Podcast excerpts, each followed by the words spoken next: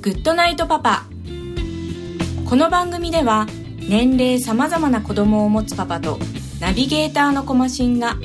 毎回テーマに沿って対談を繰り広げていきます。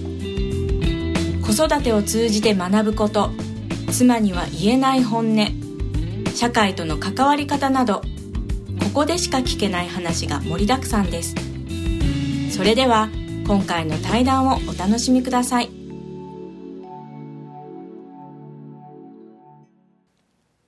はい、コマシンです。今日はですね、自分だけでちょっと喋ってみようかなと思っておりまして、えーまあ、前々からちょっと思ってはいたんですけども、えー改めてですね、この70数回の対談を経てですね、自分なりに思ったことっていうのをですね、えー一度まとめておく必要があるのかなというふうに感じておりまして、えこういう場を設けております。でこの番組もですね、えー始まったのが2017年の3月の、えー9日だったですかね、えーなんですけどもなんだかんだでもう1年10ヶ月ほどになりますかね、えーいろんな方に出演いただきました。でタイトルにもある通り、えーこの番組はですねお父さん同士の対談ということで、えー普段まあねお父さんというものが、えーどういうふうに考えているのかなといったことをですね、えーしかも素人の2人が、えー話すということで、まあ、なかなか面白い、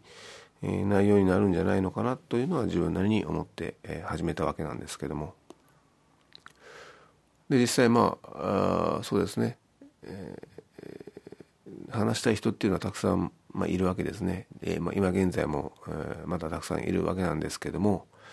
えなかなか、えいろんな事情からですね叶わなかったりとかして、えーまあ私が話したいと、え頭に思い浮かべてる人とは全員とは喋れてないわけでしてでまあある方に、えーしてはまああの亡くなっておりますし、えー残念だなという思いとまあいろいろあるんですけどもね。これからも、え続く限りというか、えーまあ頭数というかその人でいうと、えーたくさんまだ浮かんでおりますし、えーこれからですね、えーまあ、女性の方でもちょっと喋りたい方もいますので、えーまあパパ同士の対談というふうな枠くくりを超えてですね、えー私が喋りたい人でまあこの人と喋ることっていうのを多分共有したら多分いいんじゃなかろうかと。いうふうに思う方とですねこれからも喋っていきたいなというふうに思ってますので、えこれからもどうぞよろしくお願いいたします。で2018年の年内はですね多分うんと、まあ、77回77という数字で多分終わるんじゃないかなと思ってるんですけどもそこでまたちょうどですね、えーある方というか、まあ、大事な方をですね、まあ、お呼びして、えー締めたいなというふうに思っております。で実際どうなんでしょうね皆さんこのラジオを聞いてくださってる方がどんだけいるかわからないんですけれども、えーそれぞれにですね、思うこと家の課題とかですねあると思うんですね。でまあそういったところをですねなかなかあの語る場というか、えーまあ、そもそも語らなくてもいいよってことも、えーいらっしゃるかもしれませんけども、えこういう内容っていうのはですね僕の中ですごく大事なことかなと思っておりまして。でまあ巷ではですねあの SNS 的なものがあってですね、えー我が家の子供は可愛いよと。いうことでまあね言われる方は言われるというかあの表現される方はたくさんいらっしゃるんですけどもやはりですねそこはそのそういったものではなくうん本当にもこんな気持ちで、えー大切に思っているんだよとか、えー最近こういうふうに考えているんだよねといったことはですねやはり言葉というもので表現するのが私は多分いいんじゃないかなと、まあ、いいというとちょっとなんかすごくふんわりしてますけど、えーそうすることがものすごく意味があることじゃないかなと前前からまあ思ってまして。でこういった形で対談という形で、えー、普段の会話の中では出てこないようなことだったりとか。実際まあ会場もですね基本的にはあの密密封というか、えー、何でしょう、えー、密室か、えー、っていう中で、えー、改めてこう静かな中でですね、えー、面と向かって相手は私しかいないと。まあ、逆もそうですね、えー、私の相手はその相手の方しかいないという状況の中で話す中で、普段のその間柄と間柄の中で出てくるこう話とは違うようなですね、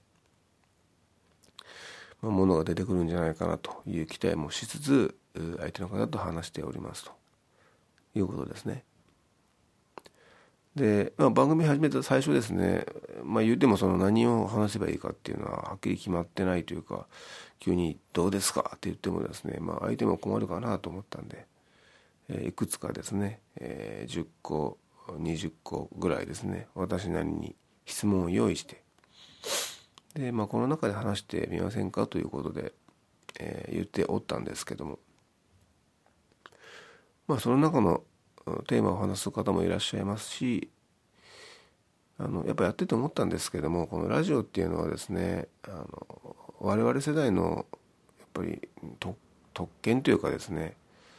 あのそれを育って聞いてきている方々なのでうんある程度ですね、まあ、こんなことやってるんですどうですか？って言ったらですねその空気というかそういったものをやっぱりすぐに察知するみたいでですね皆さんやっぱ器用にこなされるんですよね。うんまあ、それもあってちょっと助かったなと部分もあるんですけども。で話しながらですね当初思っていなかった方向に行くっていうことはまあ日常なんですけどもそれがまた何とも面白くて、えー、ライブだなというふうに感じたりしておりました。で実際その質問どんなことを質問として挙げていたかっていうところちょっとお話しするとですねえー、まあ、テーマとして子供キーワードとですねしてですね子供っていうのがやっぱありますので、えー、まあ子供とのその関わりの中で、えー、教わったこととかですね、えー、まあ、難しいところですね。子供に対してなんだこれちょっと分かんないなと。どうしたらいいんかいなと。いうことだったりとかあと、まあ、期待することですよね。えー、まあラジオの中でも数回多分私言ってると思うんですけどなんか我が子に期待することありますか？みたいな、えー、話をしているんですよね。うん、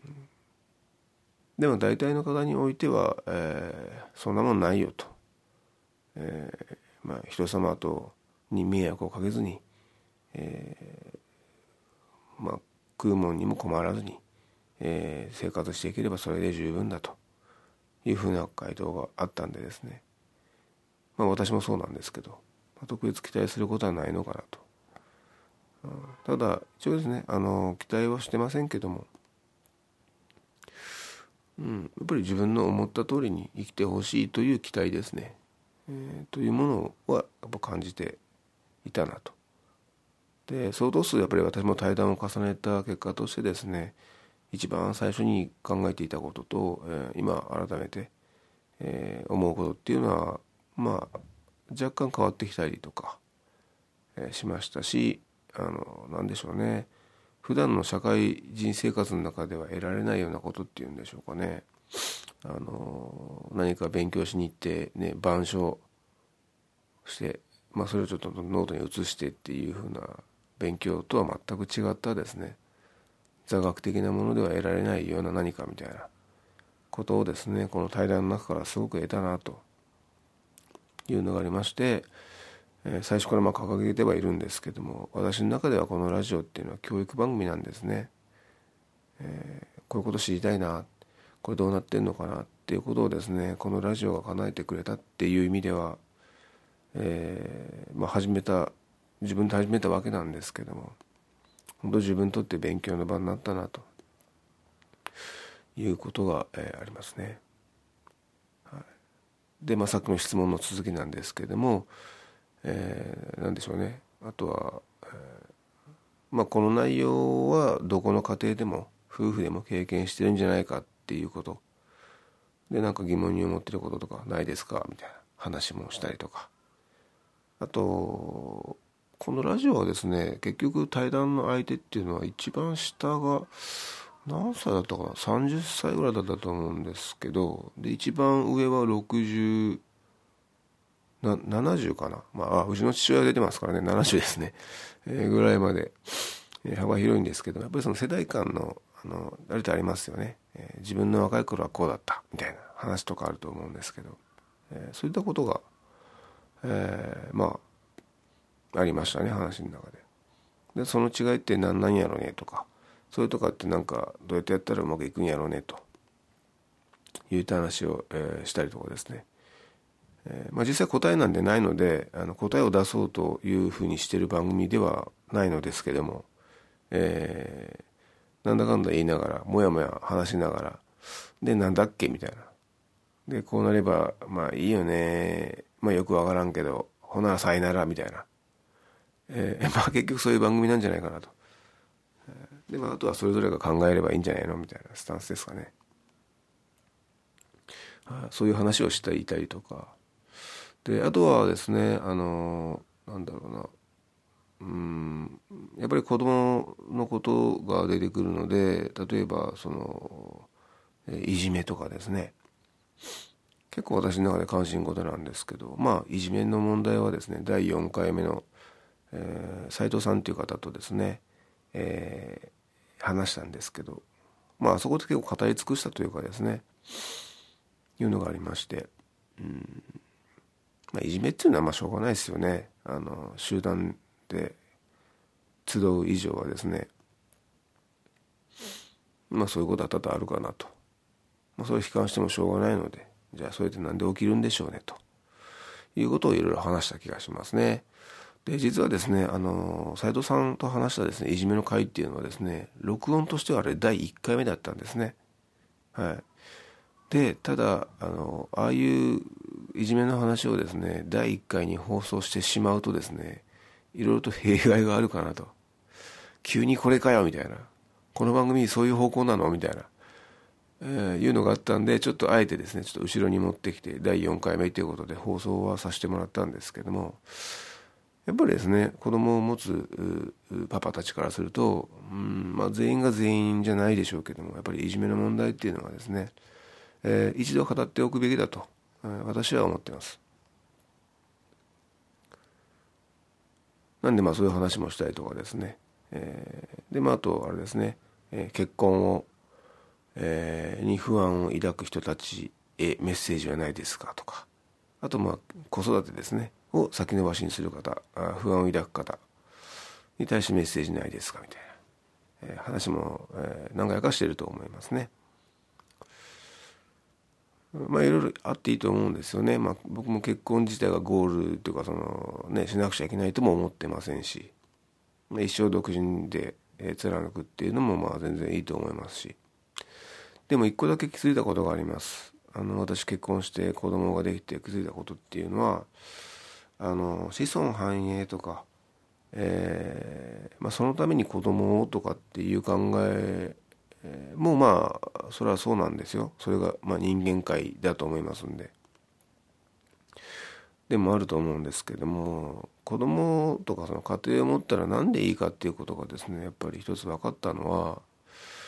あのそれを通してですね自分の考え方を深められたりとか自分という人間の本当に考えてることっていうのがですね出てくるから、うん、その機会を得られるっていうことであの結婚とか子育てっていうのはもうなんだろうなを通るというか減るというかいうことはもうすごく大事だなというかあのいいなと。えー、性格によるんで別に全員が全員じゃないんでしょうけど私の場合はそれがすごくマッチしててそしてこの、えー、今ですねあのなんだろう朝7時ぐらいですか、えー、ね、家族が寝てるのをま差し置いてですね、えー、一人でマイクに向かっているわけなんですけども、えー、だからそういう経験があったからこそ今この時間があったりとかですね、えー、話したいなと思う方と、えお父さん同士の対談なんですよと言っていう口述ができて話せてるわけなんで、え、急に話しましょうよって言ってもね向こうもなんでですかみたいな話になるんでえーまあ、そういうことが叶ったという意味ではあまあ良かったのかなというふうに思っています。はい。まあ、そんなテーマを扱ったりとかですね。あとまあ絡んでくるかな、えー、少子化。まあ少子化って別に悪くはないと思うんですけど全然、えー、実際ねあの今の人口とか考えたら、まあ、これ以上増やしてもどうなんていうふうに、まあ、個人的に思っていたりとか。やっぱりその地球っていうのがあってねそのふさわしい規模規模感っていうのはまああるはずなのでそれがまあ飽和してるんだったら別に少子化っていうふうなものになっていっても別にいいじゃないかと、まあ、ええじゃないかええじゃないかと、ねまあ、思う節があったりとか、うんまあ、あと最近結構話してますけどあのまあ、生命っていうのはねほんとすごくにあの遠い、えーま、子供が生まれた瞬間とか本当思いましたけどなんでこのうん何とも言えないものなんだと思いつつでもですねやっぱり、えー、社会人生活をする中でですねいろんな場面に立ち会う中で、えー、いらない命っていうのも確かにあるなと、うん、その命がないことによって、えー、よりみんなが楽しく幸福に、えー、なれることもあるんだなと。いう意味では、えー、命、えー、亡くなってもいい命、えー、減らしてもいい命っていうのも確かにあるなと。でこれもですねやっぱり子供が生まれてから初めて思えたことだったんですよね。うん、なのでもうすごくいろんな、えーまあ、恩恵というのかなは自分にはありました。はいですんで、まあ、そういったねテーマをですね、えー、10個15個20個ぐらい、えー、ちょっと並べてですね相手の方に、えー、この方からあこの中から、え、話したいこととかありますかと。でもしなければ今そちらが思ってる関心事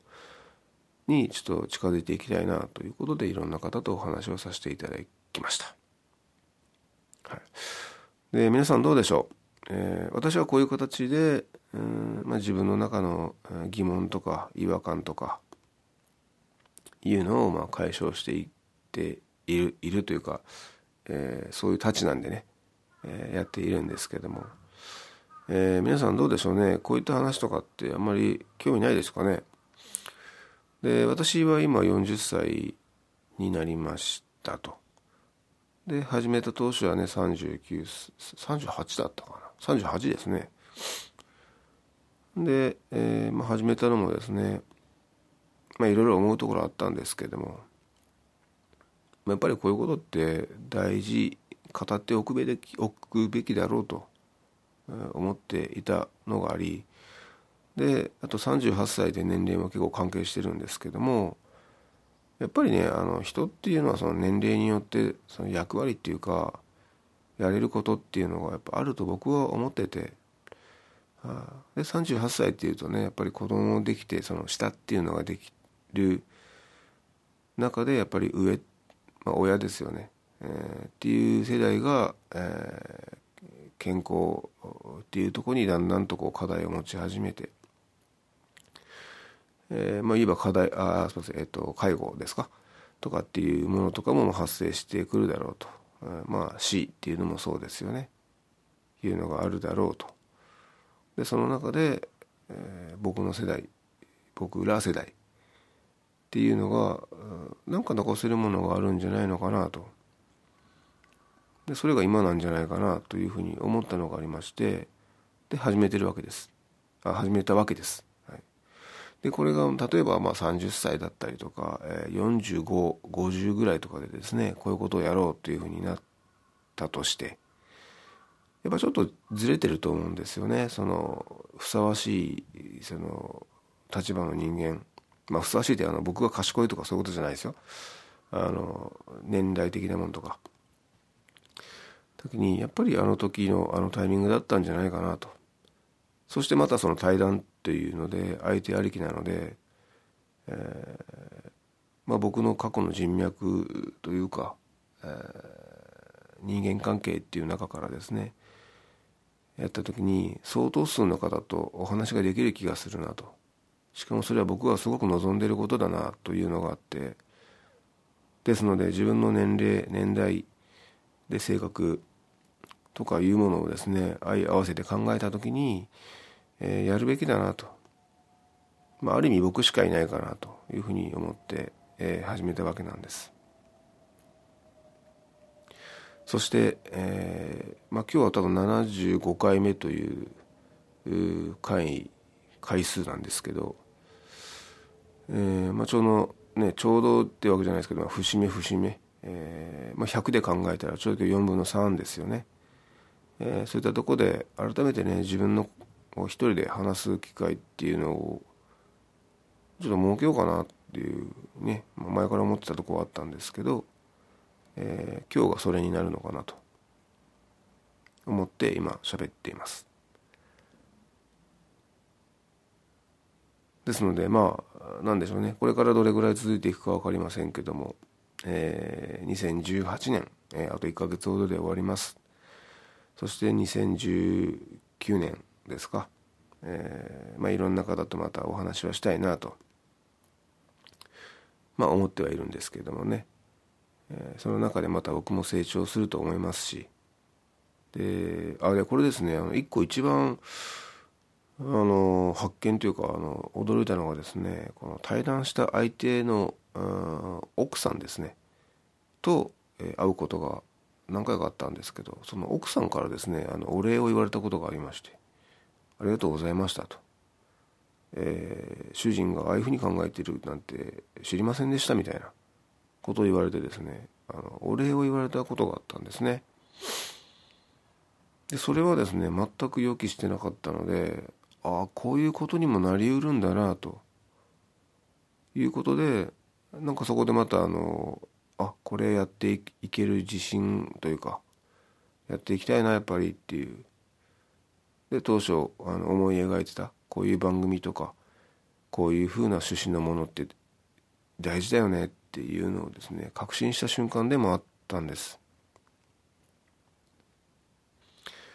なのでまあそういったことも、えー、ある中で、えー、この番組は、えー、続く限り、えー、続けていければなと思っております。でもうここ最近ですねえー、っと3ヶ月2ヶ月3ヶ月ぐらいですかね。あの私の中でも生活の、えーまあ、環境の変化もありつつで自分自身の体っていうものにですね、まあ、変化も、えー、生じつつですねえー、まあいろいろ考えることがありましたと。でやはり健康というか、えー、自分の体に興味を持ってですね健康な、えー、状態で、えー、行くことが本当に大切なんだなということを感じまして、えー、最近はですね、えーまあ、このラジオまだ健康についてゴリゴリ話した回っていうのはないのかもしれないんですけどやはりですねちょっと健康についても喋っていきたいかなと思うんですね。うん。ですんでまああとまあ何でしょうね、えー、コンプレックスっていうんですか。やっぱ内容上ねなかなかその聞きづらいし話しづらいとこもあるんですけどもやっぱりそこの部分ってですねあの根幹というかそこから生まれてくる何かみたいなのももちろんあってうん、で僕のね、まあ、コンプレックスちょっとよくよくねあの吉川浩司と布袋寅泰ぐらいしか、まあ、思い浮かばないんですけど実際ね。コンプレックス的な何かっていうのはやっぱ誰しもが持っていて、まあ、僕もあるんですね。だからそこもいつか話したいなと思っててそれが僕の中ですごく大事なとか深い、えー、傷的なものじゃないから、まあ、話してはいないんですけどもやはりね、えー、人にはいろんな一面がありますから。うん、そこを話して、まあ、いけたらですねまた新たな解釈につながっていったりとか、えー、なるんじゃないかなと。いう意味で、えー、NHK ではないですけれども、えー、この番組はまあ教育番組であると、え自負をしておりましてこれからもそういった、私の思う何か大事な何かっていうものを目指してですね話していければ自分なりに納得もできますし結果として、えー、どこかの誰か、えー、顔は見えませんけどもどこかの誰かの役に立つような、えものとしてやっていけるんじゃないかなというふうに考えてますんで、えー、まあそんなことを話しておったらですね、まあいつもの締めの言葉じゃないですけども、そろそろお時間が的な、えー、時間になってきました。はい。で、まあ、えー、最初に戻りますけども、えー、やはりですね、こういうふうに、えー、まあ、家族を持って、えー、親子というものを経た、えー、自分というものがですね、えー、世界から見たら何でもないただのおっさんなんですけれども、えー、そういう人間だからこそ、まあ、喋ることで、まあ、意味があるのじゃないかなということを信じてですね、えー、これからも、えー、続く限り私が話したいと思う相手と話したい内容について話すと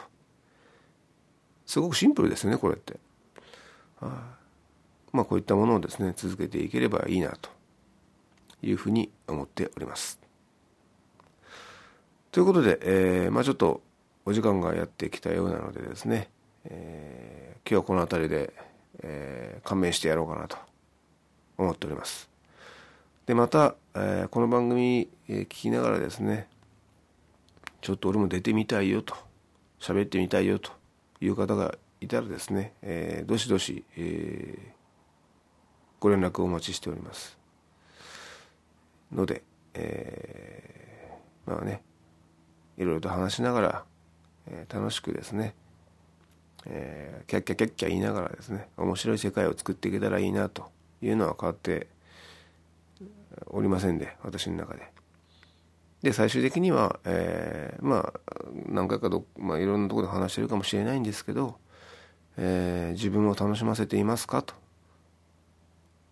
いうところに行き着くのかなと思ってます。はい。で、まあ自分を楽しませてる大人たちが、おっさんたちが集まった世界は必ず楽しいはずだと。僕はそこを信じて、えー、生きています。えー、まあ皆さんこれからもね、いろんなことあると思いますけども、えー、引き続き、えー、コマシンのグッドナイトパパですね。え、楽しんでいただけたらいいなと思っております。ということでですね、えー、そろそろ家族も起きてきそうなので、えー、今回はこの辺りで終わろうかなと思っております。今週もどうもありがとうございました。